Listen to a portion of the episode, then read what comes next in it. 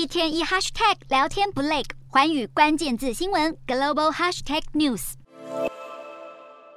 菲律宾最近正在大力搜查扫荡不透明的网络赌博行业。菲律宾司法部宣布，已经强制关闭了一百七十五家违规的离岸线上赌场，而这些赌场大多是跟中国的投资者有关系。菲律宾呢，也将从下周开始要陆续遣返多达四万名的中国籍移工。菲律宾是东南亚呢最重要的博弈产业集散地，自从二零一六年以来，有大批的中国投资者就是看中了菲律宾宽松的法律政策，在当地经营离岸的线上赌场，不过受到了疫情影响，以及菲律宾加强打击违规，这几年已经有不少的公司撤离。针对近期菲律宾大力扫荡、清查非法赌博业呢，中国表示支持菲律宾驱逐跟打击网络博彩相关犯罪。那中国也会继续采取严厉的措施来打击博弈产业。